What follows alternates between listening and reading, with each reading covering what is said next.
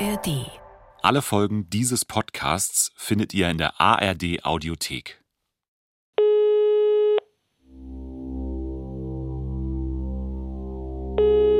Ich bin bei diesem Anruf ziemlich aufgeregt. Ich will den Maulwurf erreichen. Das Mitglied, das heimlich aus dem Inneren von Shinchonji berichtet. Die Nummer haben wir von Simon Garecht, dem Anti-Shinjonji-Influencer.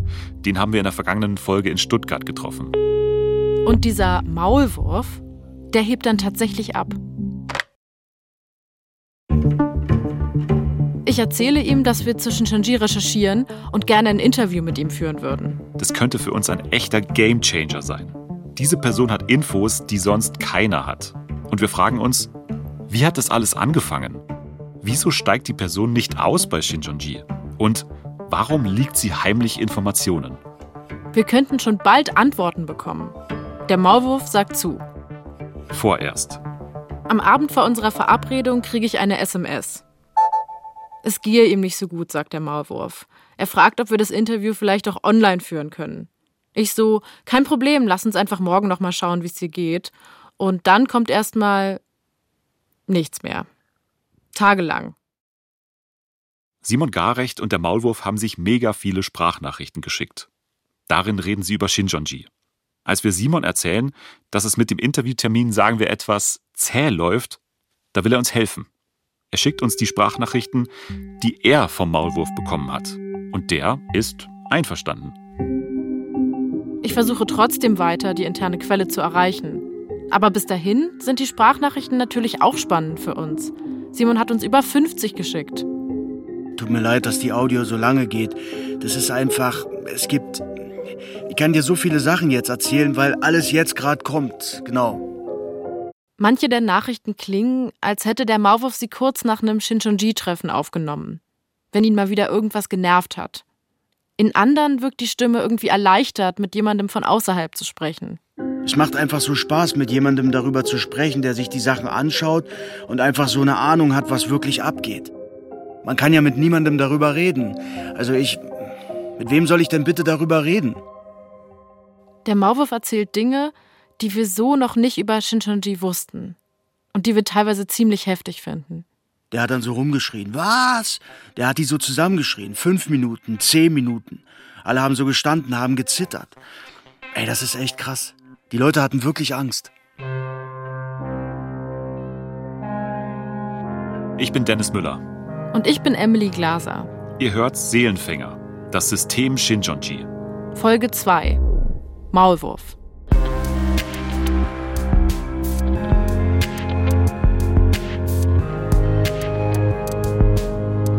Wir haben lange überlegt, ob wir den Aussagen des Maulwurfs trauen können.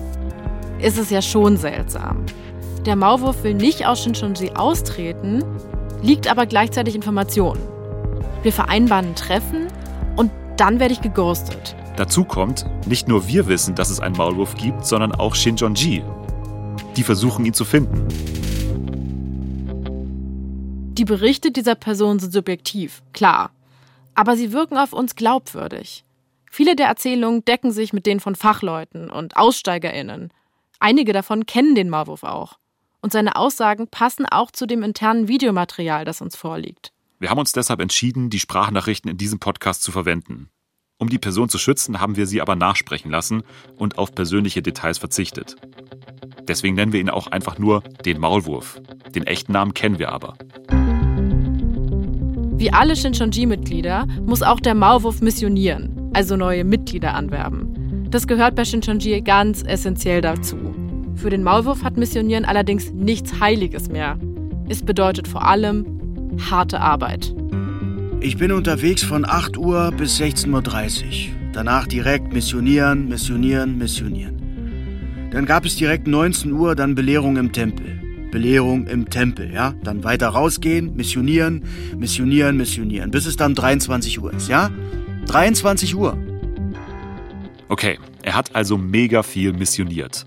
Aber die Gemeinde ist trotzdem nicht zufrieden. Er soll noch mehr Leute anwerben. Dann schicken die uns raus. Um 0 Uhr noch Leute ansprechen. Und ich habe gesagt, nein, ich muss morgen früh aufstehen. Es ist eigentlich schon zu spät, ich habe sowieso schon wenig Schlaf. Schicken die mich noch missionieren? Die schicken mich noch missionieren. Die schicken die, die, die sagen, du gehst jetzt missionieren. Was ist? Was bist du denn für ein erbärmlicher? Hä? Denkst du, du musst schlafen, um Kraft zu haben? Gott gibt dir doch Kraft. Sie schicken die Shinjonji-Mitglieder nochmal los. Und alle machen mit. Denn sie wissen, was passiert, wenn man nicht gehorcht. Jeder hatte die Aufgabe, zehn Leute für Shinjonji zu gewinnen. Am Ende des Tages wird das überprüft. Das erzählt der Maulwurf in einer Sprachnachricht.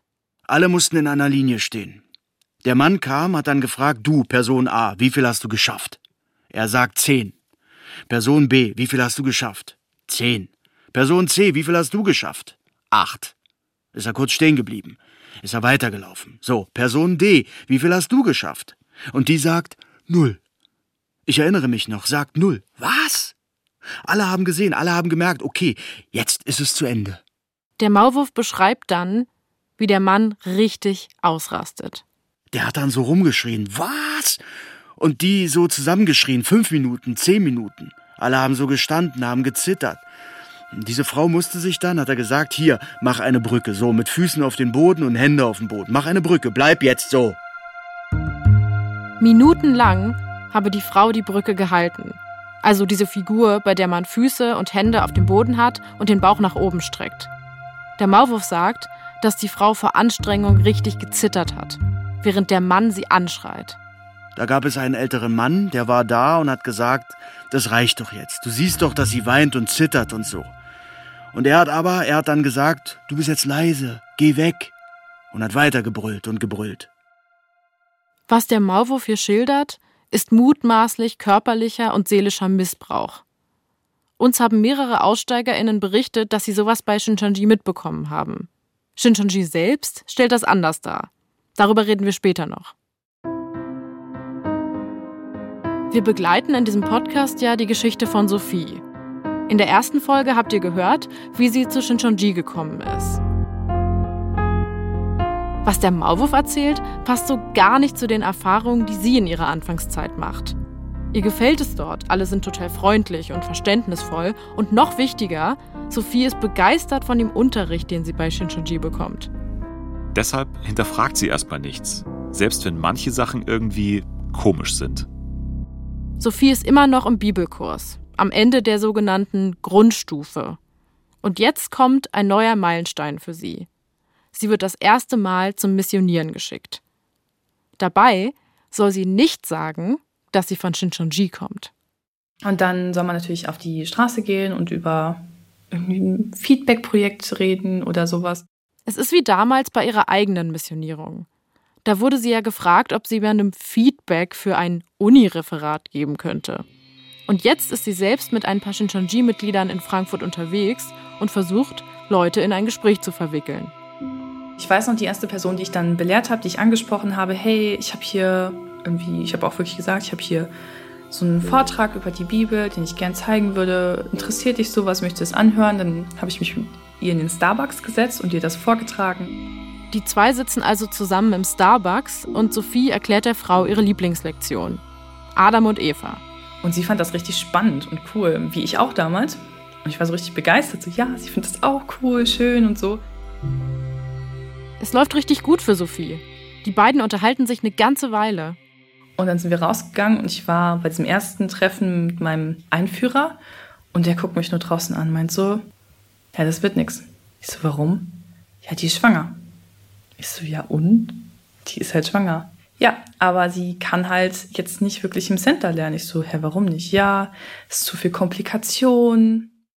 Ins Center, also zum Bibelkurs und eben später in die Gemeinde, sollen nur Leute, die auch arbeiten können. Das heißt, keine Schwangeren.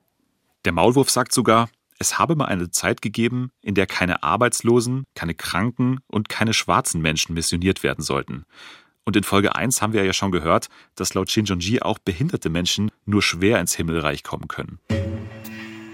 Shinjonji sagt, stimmt nicht. Laut ihnen sind alle willkommen und es gibt keine Regeln, wer angesprochen wird. Sophie findet es jedenfalls total unlogisch, dass sie die schwangere Frau nicht zum Bibelkurs mitbringen darf. Aber sie schiebt den Gedanken weg und lernt weiter. Nach der Grundstufe des Bibelkurses kommen Mittelstufe und Oberstufe. Da erfährt sie von einem gewissen Li Man Hee. Viele sagen auch Manhili. Um ihn dreht sich alles bei Shinjonji. Die Mitglieder nennen ihn auch den verheißenen Hirten, den Überwinder oder einfach nur Versammlungsleiter. Er spricht immer wieder direkt zu seinen AnhängerInnen. Auf YouTube findet man einige Videos davon, hochgeladen von Shinjonji-Kanälen aus aller Welt.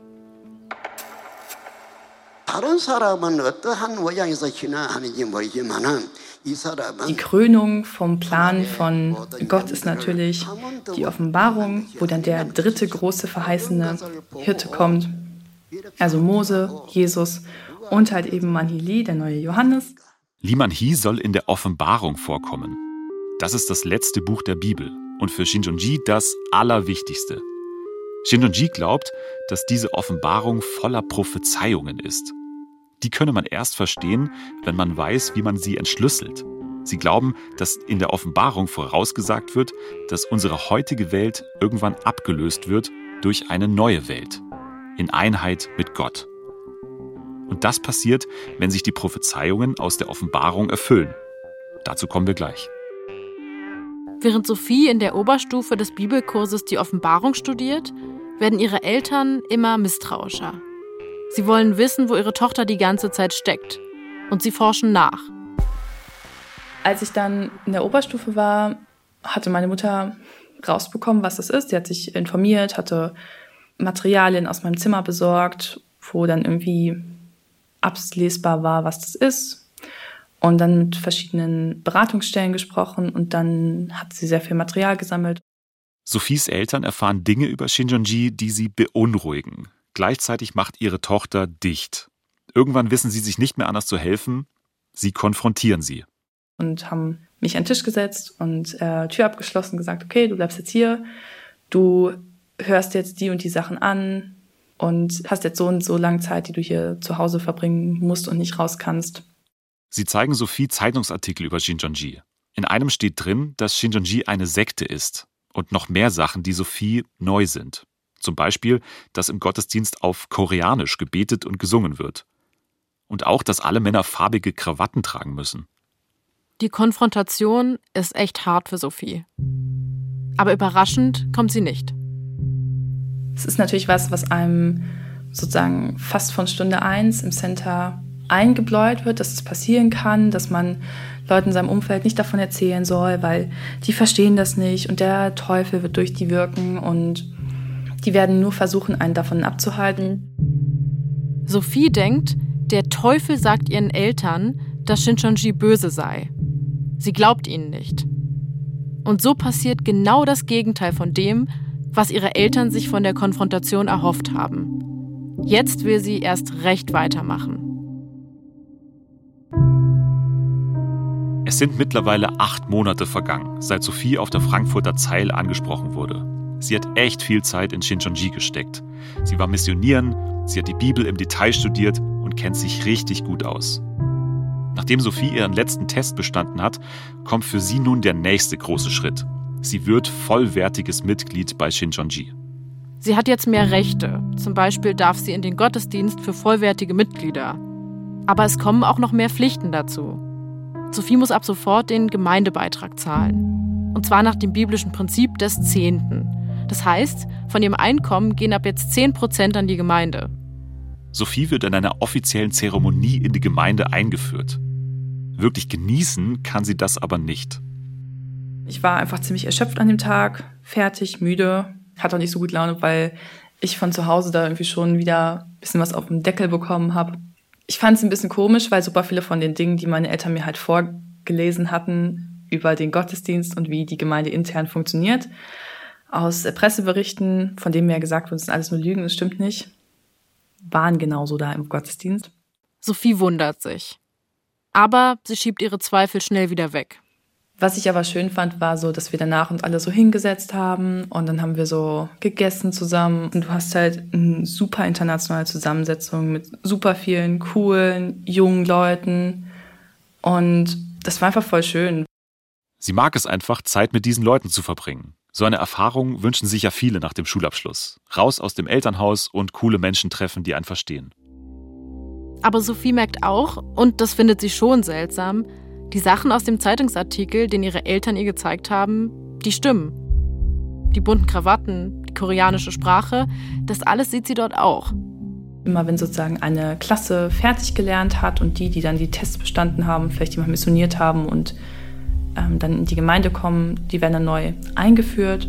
Das heißt, du hast einen normalen Gottesdienst, aber du hast halt im Anschluss, keine Ahnung, wie so eine Militärparade, wo jemand was auf Koreanisch halt irgendwie sagt. Von so einer Militärparade hat auch der Maulwurf in den Sprachnachrichten erzählt. In Korea müssen sie alle so eine Militärausbildung machen. Und der Gemeindeleiter hat sich davon sehr prägen lassen. Wenn Neue in die Gemeinde eingeführt werden, müssen sie so einen Militärauftritt machen. Uns liegt auch ein Video aus dem internen Material von Shinchonji vor, das so einen Militärauftritt zeigt. Ja, jetzt kommt eine wunderbare Zeit, wo wir die Neulinge begrüßen. Amen. Den Mann, der hier spricht, haben wir auch schon in der ersten Folge kurz gehört. Er steht wieder am Rednerpult am Ende eines großen Raumes. Darin sieht alles ziemlich clean aus. Hellbrauner Holzboden, weiße Wände und weiße Decken. Hat ein bisschen was von einem Tanzstudio. Ja, für mich persönlich auch etwas sehr Besonderes. Ja, so haben sie wirklich viele Monate auch gelernt. Und wir sind, sehr, wir sind Gott sehr dankbar, dass sie hier sind, oder? Amen! Die Shinchonji-Mitglieder sitzen in ordentlichen Reihen auf dem Boden, auf gelben Sitzkissen. Alle tragen schwarze Hosen, weiße Hemden und die Männer gelbe Krawatten. An einem weißen Altar sind die griechischen Buchstaben Alpha und Omega angebracht. Und dahinter hängt ein Bild, ein blauer Sternenhimmel. Es sind bestimmt mehr als 100 Leute vor Ort. Und ganz vorne sitzen die neuen Shinjonji-Mitglieder. Sie werden eine große Unterstützung für uns sein. Und wie gesagt worden ist, ihr seid nicht Neulinge, ihr werdet jetzt schon als Arbeiter und Berufene Gottes wirken, oder? Die Neuen sehen alle ziemlich jung aus. Sie stehen auf. Jetzt sollen sie die Gemeinde begrüßen. Einer von ihnen gibt Anweisungen. Stillgestanden! Salut an Dami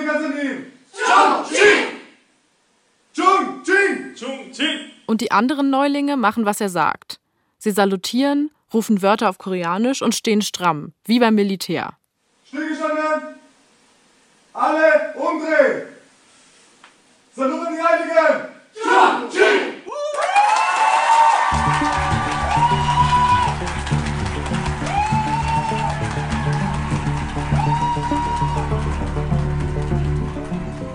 Den Ort, wo das alles passiert, nennt Shinjonji den Tempel. Hier finden alle Gottesdienste für vollwertige Mitglieder statt. Manche Elemente kennt man auch von katholischen oder evangelischen Gottesdiensten. Das Singen, das stille Beten. Aber es gibt auch Unterschiede. Es gibt Frontalunterricht über die Bibel, oft auf Fernsehbildschirmen, Videos von LehrerInnen aus Korea. Viele Mitglieder sind außerdem gar nicht physisch im Tempel, sondern schalten sich per Videocall zu. Das alles wissen wir aus den internen Videos, die uns vorliegen. Als wir sie uns angeguckt haben, fanden wir vieles erstmal schräg. Und so Sachen wie die Militärparade auch echt befremdlich. Es kann natürlich jeder glauben, was er oder sie will. Aber wir kennen ja auch die Vorwürfe des Maulwurfs. Und die sind echt heftig. Wir wollten wissen, was Shinjonji dazu zu sagen hat und haben sie für ein Interview angefragt. Aber das war, ähnlich wie beim Maulwurf, nicht so einfach. Bis wir dann mal ein Gespräch ausgemacht hatten, war es ein ziemliches Hin und Her. Wir mussten uns und unsere Absichten dreimal verschiedenen Leuten vorstellen. Was man aber sagen muss, Shinjonji war kooperativ. Auch wenn klar war, dass wir kritisch nachfragen werden. Und irgendwann hatten wir dann auch die Zusage. Wir fahren jetzt zu Jonan. Jonan ist der Pressesprecher von der Shinjonji-Gemeinde Frankfurt. Und wir dürfen ihn jetzt treffen und ein paar Fragen stellen. Meine Kollegin Sabrina Höbel und ich treffen Jonan Steiner in seiner Wohnung in der Nähe von Stuttgart. Wir wollten uns eigentlich den Tempel anschauen. Uns selbst ein Bild machen, wie so ein Gottesdienst abläuft und das dann mit unseren Videos vergleichen. Das wollte Shinjonji aber nicht. Und noch eine Sache haben wir erst kurz vor dem Termin erfahren. Beim Interview wird auch noch eine Christina dabei sein.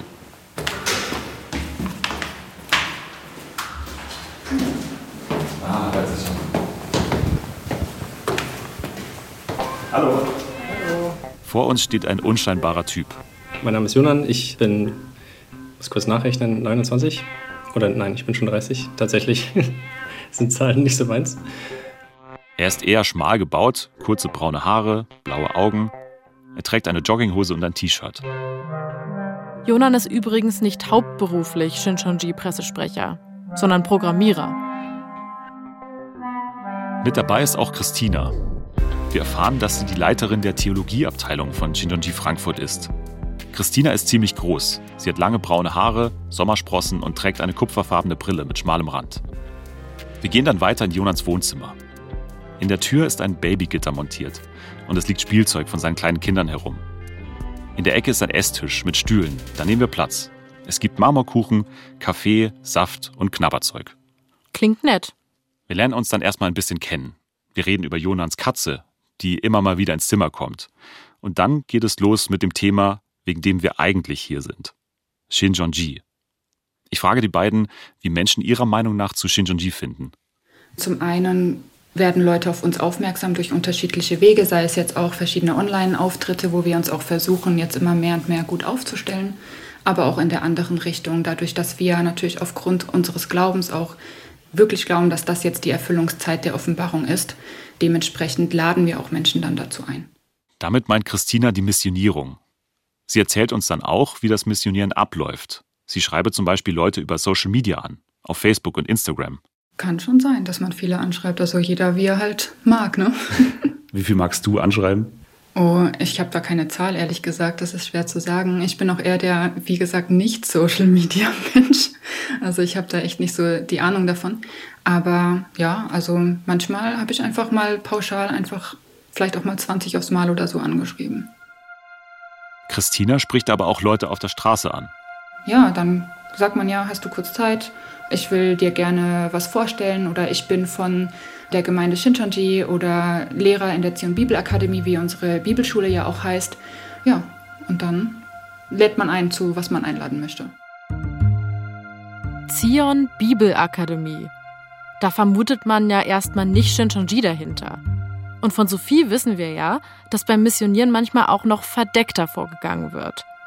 Sophie wurde damals gefragt, ob sie Feedback zu einem Unireferat geben kann. Da hat sich niemand als Shinchonji vorgestellt. Und auch als Sophie später selbst missionieren sollte, wurde ihr geraten, sich nicht direkt als Shinchonji zu präsentieren. Verdecktes Missionieren, davon weiß Christina nichts. Als wir sie danach fragen, sagt sie, das ist inzwischen anders. Also in früheren Jahren gab es das definitiv, dass man nicht direkt gesagt hat, hallo, wir sind Shinchonji aufgrund von schlechter Presse. Heutzutage halten wir alle unsere Mitglieder dazu an, da sehr, sehr offen ranzugehen. Das bedeutet spätestens, wenn man dann für den Kurs einlädt, wenigstens dann zu sagen, okay, dieser Kurs, dieses Wort, das ist übrigens Shinchonji. Es gibt auch noch die Vorwürfe des Maulwurfs. Er erzählt, dass er mitten in der Nacht nochmal zum Missionieren rausgeschickt wurde, weil er sein Ziel noch nicht erreicht hatte.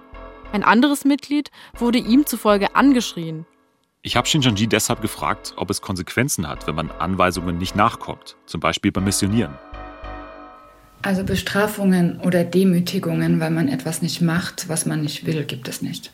Ich denke, auch das ist so ein bisschen vielleicht Wahrnehmungssache, weil ich kann mir natürlich vorstellen, wenn ich dieses von meinem Herzen her, weil das ist das, was ich schon meinte, was ich mache, mache ich freiwillig, also von meinem Herzen her, wenn ich das nicht machen möchte, aber solche Themen wie natürlich Missionsarbeit oder solche Dinge in aller Munde sind, weil die um mich herum das machen wollen, dass ich das dann so als einen Druck wahrnehme. Das kann ich mir sehr gut vorstellen.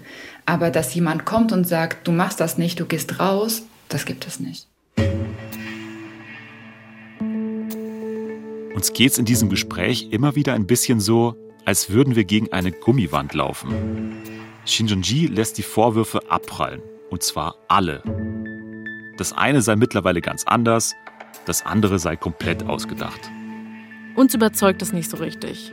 Und, so viel können wir schon mal verraten, je länger wir diese Recherche machen, desto mehr Erzählungen von Missständen bei Shinjonji werden uns begegnen. Auch über die reden wir noch mit Jonan und Christina. In einer späteren Folge. Shinjonji ist weltweit in sogenannte Stämme unterteilt. Insgesamt zwölf Stück. Frankfurt gehört zum Beispiel zum Simon-Stamm, Berlin zum Matthäus-Stamm. Jeder Stamm hat eine andere Farbe, deswegen sind die Krawatten in Frankfurt gelb und die in Berlin orange. Die Frankfurter Gemeinde wurde 2012 gegründet und hat mittlerweile um die 700 Mitglieder, laut Shinjonji. Jonan behauptet, die Mitgliederzahlen von Jinjonji wachsen exponentiell. Ich frage, woran das liegt. Im Prinzip kann man dieses Wachstum damit erklären, dass es eigentlich auch ja, eine Verheißung ist. Also wenn man sich auch diese Gleichnisse anschaut, sagt ja Jesus auch, das Gleichnis vom Himmelreich beginnt eben ganz klein wie ein Same, wie ein Senfkorn, der ein sehr kleiner Same ist und es wächst dann zum großen Baum hinan. Okay, Moment. Jetzt sind wir plötzlich schon ganz tief drin in der Shinchonji-Lehre. Wir fragen nach dem Wachstum und Jonan kommt direkt mit irgendeiner Verheißung. Das Ding ist, die ganze Shinjonji-Lehre baut auf diesen Verheißungen aus der Bibel auf. Wenn man Shinjonji verstehen will, dann muss man sich erstmal anschauen, an was sie eigentlich genau glauben. Angefangen hat alles mit dem Gründer von Shinjonji, Lee Man-hee. Es war einmal ein Mann aus der Provinz Gyeongsang-buk-do, der hieß Lee Man-hee. Nachdem er tapfer im Koreakrieg gedient hatte, lebte er auf dem Land als Bauer zusammen mit seinem Vater. Eines Nachts betete er draußen auf dem Feld, als ihm ein heller Stern erschien. Er rannte sogleich ins Haus und weckte seinen Vater. Der Vater sah den leuchtenden Stern und sagte, das passiert, wenn eine außergewöhnliche Person gekommen ist. Der Stern erschien Liman Hi drei Nächte lang und führte ihn in die Berge. Da gelobte er Gott, fortan ein Glaubensleben zu führen. Er schloss sich einer Gemeinde an, die hieß Tabernacle Temple. Doch voller Schrecken stellte er fest, dass die Gemeinde korrupt war. Und Liman Hi verließ sie wieder. So vergingen viele Jahre. Doch dann, an einer Brücke kurz vor seinem vertrauten Heimatdorf, erschien ihm Jesus Christus.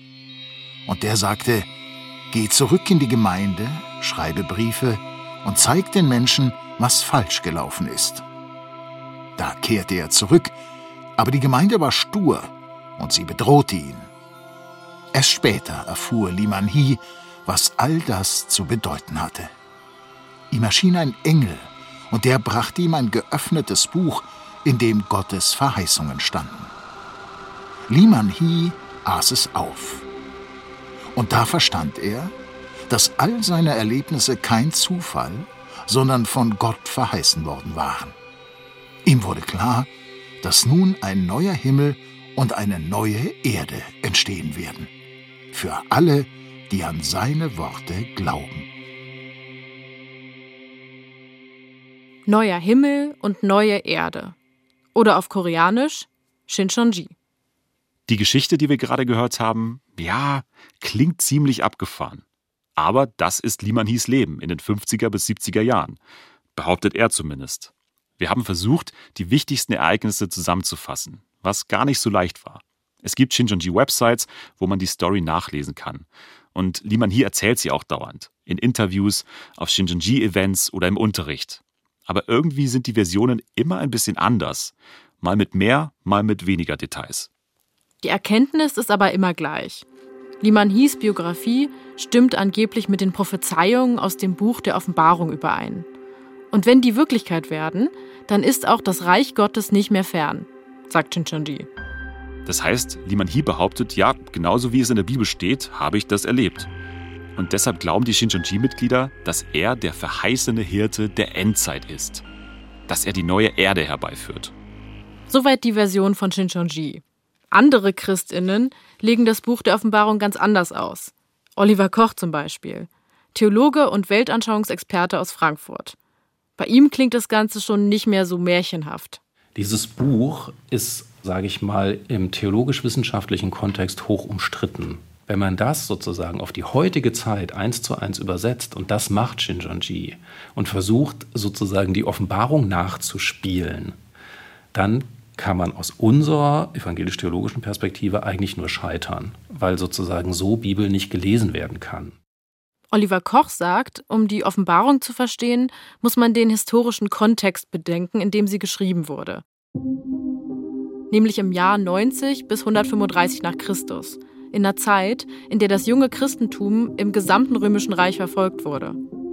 Und dann kann man dieses, dieses Buch lesen und es gibt einem Hoffnung, weil am Ende steht irgendwie, zum Schluss wird Gott alle Tränen abwischen. Ne? Also es ist sozusagen so eine Hoffnungsgeschichte. Das heißt, die Menschen damals haben die Offenbarung ganz anders interpretiert als heute. Und Liman Hee macht sein ganz eigenes Ding daraus. Er bezieht die Offenbarung auf sein Leben in Südkorea und zieht daraus dann seine Schlüsse. Wenn ich es jetzt aber wie Manheli mache und sozusagen exklusiv sage, ich habe von Gott die Eingebung erhalten, dass ich derjenige bin, der exklusiv alle Menschen auf der Erde sammeln soll, weil Gott zu meinen Lebzeiten noch das Ende der Welt herbeiführen wird, dann finde ich das aus meiner evangelisch-theologischen Perspektive eine völlige Überhöhung eines Menschen, der ja auch nicht ganz unumstritten ist, aber das nur mal nebenher irgendwie, der versucht sozusagen irgendwie seine Theologie anderen Menschen aufzustülpen. Und seine Anhänger glauben eben daran mit Haut und Haaren und sind fanatisiert. Also wie ich zu Liman hier stehe, würde ich sagen, ist auf jeden Fall ein großer Respekt. Weil besonders wenn man seine Lebensgeschichte sich eben anhört, was er alles schon durchgemacht hat, auch sehr viel Ablehnung. Wir sind wieder bei Jonan im Wohnzimmer, in der Nähe von Stuttgart. Zur Erinnerung, er ist der Pressesprecher von Shinjonji Frankfurt. Natürlich, wenn jemand eben daherkommt und sagt, ich habe gesehen oder bin Zeuge davon, was sich eben gerade erfüllt, ist natürlich etwas, was nicht jeder gerne hört. Und Jonan, der glaubt trotzdem oder gerade deswegen an Liman Hies Geschichte. Und trotzdem ist er aber so dran geblieben und hat trotzdem halt weitergemacht. Und das ist eine Sache, die ich halt sehr schätze, auch hochachte, dass er überhaupt dieses Durchhaltevermögen hatte und dass er nicht einfach aufgegeben hat, sondern eben diesen Auftrag, den er bekommen hat, halt weiter ausführt. Hast du ihn schon mal persönlich getroffen? Bisher noch nicht, nee. Ist es geplant? also ich würde gerne mal irgendwann nach Korea reisen. Vielleicht würde sich da eine Möglichkeit ergeben, aber das weiß ich nicht.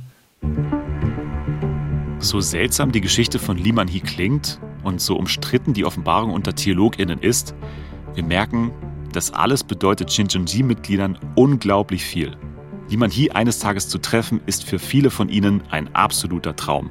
Für uns ist das erstmal schwer nachzuvollziehen. Wenn ich Liman Hee google, dann sehe ich da einen etwas schrullig wirkenden koreanischen Opi. Liman Hee ist 31 geboren, also schon über 90 Jahre alt. Er hat lichtes schwarzes Haar, was ziemlich sicher gefärbt ist. Er trägt immer Anzugbrille und schaut dabei meistens ein bisschen grimmig. Aber wir machen diese Recherche ja auch, um zu verstehen, was Shinjonji-Mitglieder an Liman Hee so fasziniert. Wir haben ja schon viel von Sophie gehört und vom Maulwurf.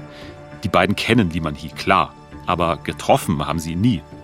Deshalb haben wir uns nochmal auf die Suche gemacht. Nach jemandem, der Liman Hee persönlich erlebt hat. Und wir werden fündig. Bei einer Person, die Shincheonji heute ablehnt. Aber früher, da war sie von Liman Hee fasziniert.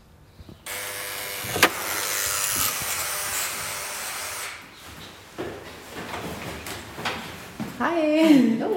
Schön, dass ich hier sein darf. Ja, danke. Willkommen so. Super. Okay, ja. ähm, soll ich Schuhe ausziehen oder? Wäre wär toll, ja. Ich treffe Anja in ihrer Wohnung am Rand einer deutschen Großstadt. Es ist noch nicht lange her, dass Anja bei Shincheonji ausgestiegen ist. Sie möchte deshalb lieber anonym bleiben. Eigentlich heißt sie anders. Ich besuche Anja, um mit ihr über ihr früheres Idol zu reden. Lee Man-hee. Eigentlich gibt es zwei Begegnungen, die mir wahrscheinlich für immer in Erinnerung bleiben. Die erste war tatsächlich eine orthodoxe Kirche, wo er ein Interview gegeben hat. Anjas Shincheonji-Gemeinde ist bei Liman Hies Auftritt in Deutschland vor Ort. Sie wartet am Eingang der orthodoxen Kirche drauf, dass sich irgendwas tut. Und dann kommt plötzlich jemand die Stufen der Kirche hochgelaufen. Ein kleiner Mann im Anzug. Ich war völlig perplex, weil ich natürlich damit gerechnet habe, dass wahnsinnig viele Leute um ihn rum sind, die ihm irgendwelche Mikrofone entgegenhalten oder sowas ähnliches wie einen roten Teppich ausrollen oder wie auch immer. Anja kann nicht fassen, dass ihr verheißener Hirte ohne Begleitung die Kirche betritt. Sie erstarrt. Also eigentlich hätte ich, hätte ich ihm natürlich gerne die Tür aufgemacht, als er in die Kirche rein wollte. Aber ich war so geschockt und perplex, dass mir das überhaupt nicht in den Sinn kam, sondern ich ihn einfach nur angeguckt habe. Und er dann selber sich die Tür aufgemacht hat und ähm, ich dann drei Sekunden später dachte, ach du meine Güte, wie unhöflich von dir. Also dann, er hat das offenbarte Wort gebracht. Du hältst ihm nicht mal die Tür auf. Ich war, ich war völlig geschockt von mir, aber ich war so baff erstaunt gewesen, dass er alleine war. Ähm, das, das erscheint mir immer noch so unwirklich. Okay, dann hat sie ihm eben nicht die Tür aufgehalten, könnte man meinen. Ist doch jetzt nichts Schlimmes passiert. Wenn man nie bei Shincheonji war, dann könnte man das meinen. Aber für Anja war das eine richtig schlimme Situation. Eine mit Folgen. Also da habe ich auch Albträume von gehabt, weil ich dachte, wie, wie, wie konnte ich bloß? Das, ähm, das lag ganz schwer irgendwie so auf meiner Seele. Ich habe zigmal geträumt, dass ich mich irgendwie bei ihm entschuldigt habe zum Beispiel und äh, dass ich natürlich ihm nächste Mal die Tür aufmache. Also ja, ich, ich habe so oft davon geträumt, ich weiß gar nicht, wie ich das zusammenfassen kann. Anja wurde beigebracht, dass Liman Hee der Mensch ist, der Jesus am nächsten kommt und dass er weiß, wie viele Menschen jedes Mitglied missioniert. Jedem ins Herz schauen kann er sowieso. Und ihm hat Anja die Tür nicht aufgehalten. Sie hat ein mega schlechtes Gewissen. Aber sie bekommt eine Chance, es wieder gut zu machen. Ihre Gemeinde organisiert eine Reise nach Südkorea.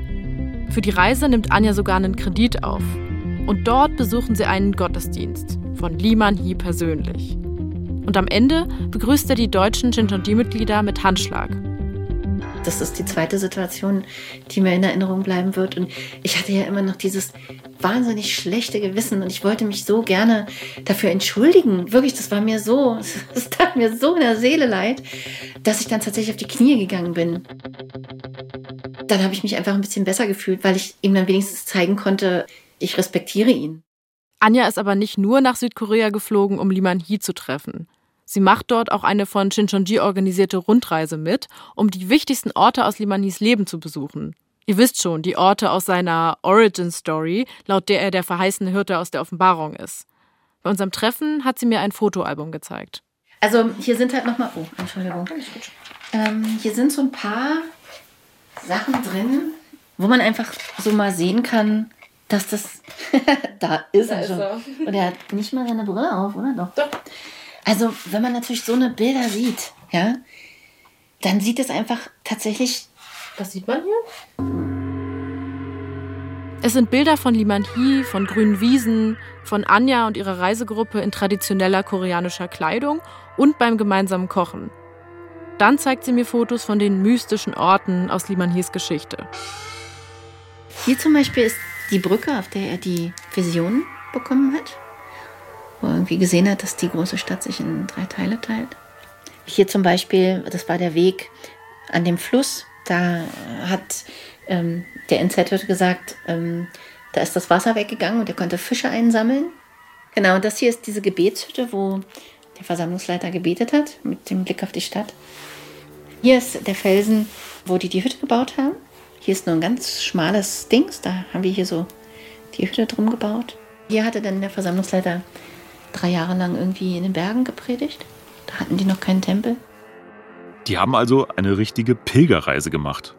Also wir haben diese ganzen Orte in der Wirklichkeit gesehen und es ist natürlich, wenn man davor diesen Kurs gemacht hat und sich so denkt, das klingt alles total toll, aber was weiß ich, ob am anderen Ende der Welt wirklich da so eine Hütte keine Ahnung. Und dann fährt man dahin und sieht das alles. Das war schon total beeindruckend.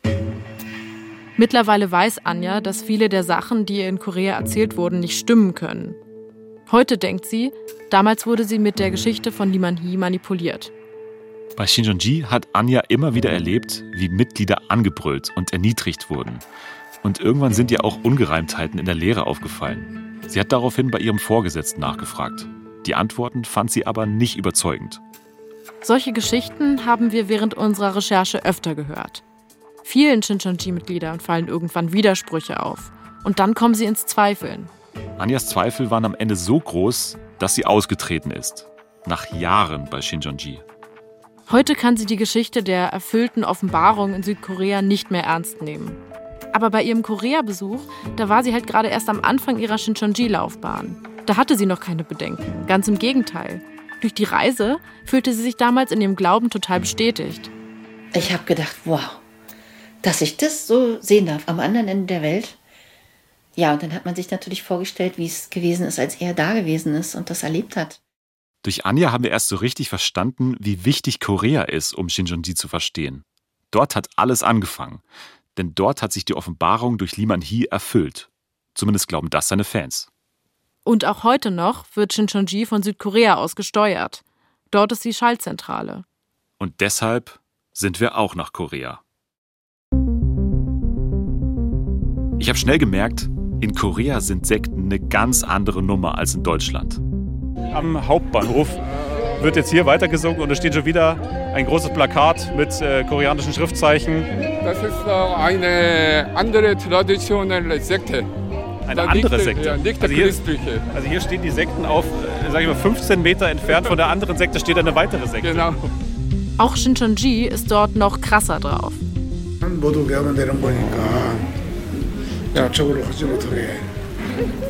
Er kennt einige junge Leute, die dort also gefangen wurden. Deswegen gab es viele Proteste von Eltern darüber, also mit Plakaten gegen Shinchonji. Und weil die Stimmung so aufgeheizt ist in Südkorea, ist es für JournalistInnen auch nicht gerade einfach, mit Shincheonji zu sprechen. Wir haben es trotzdem versucht. Wir stehen jetzt hier im Treppenhaus und jetzt kann man hier mit der Treppe noch einen Stock nach oben gehen, wo Shinjonji dann ist. Und auf der letzten Treppenstufe steht, hier geht's zum Himmelsreich. Nächstes Mal. Das war Maulwurf, die zweite Folge von Seelenfänger, das System Shinjonji. Ich bin Dennis Müller. Und ich bin Emily Glaser. Weiterführende Links und Infos zu den Inhalten findet ihr in den Shownotes. Und wenn euch die Folge gefallen hat, dann empfehlt Seelenfänger weiter und gebt uns ein paar Sterne. AutorInnen Sabrina Höbel, Nico Kappel, Julius Bretzel, Tiana Soric und wir. Komposition und Sounddesign Julius Bretzel. Shenja Lacher als Maulwurf und Frank Mannhold als Zitator. Cover- und Grafikdesign Julia Bochnik und Hanna Wiesner. Ton und Technik Susi Harasim. Regie Susi Weichselbaumer. Redaktion Tillmann Kleinjung und Till Ottlitz. Ein besonderer Dank geht an Johannes Bertou. Seelenfänger, das System Shinjonji ist eine Produktion des Bayerischen Rundfunks 2023. Geschichten zum Weitererzählen und Recherchen, die bewegen. Das bietet 11KM, der Tagesschau-Podcast. Host Viktoria Kopmann hat JournalistInnen der ganzen ARD zu Gast, die die Story hinter der Meldung mitbringen. Den Tagesschau-Podcast 11KM hört ihr täglich von Montag bis Freitag in der Audiothek und überall, wo es sonst noch Podcasts gibt. Ja, richtig gehört, ihr könnt jeden Tag eine neue spannende Recherche hören. Mehr dazu in den Show Notes.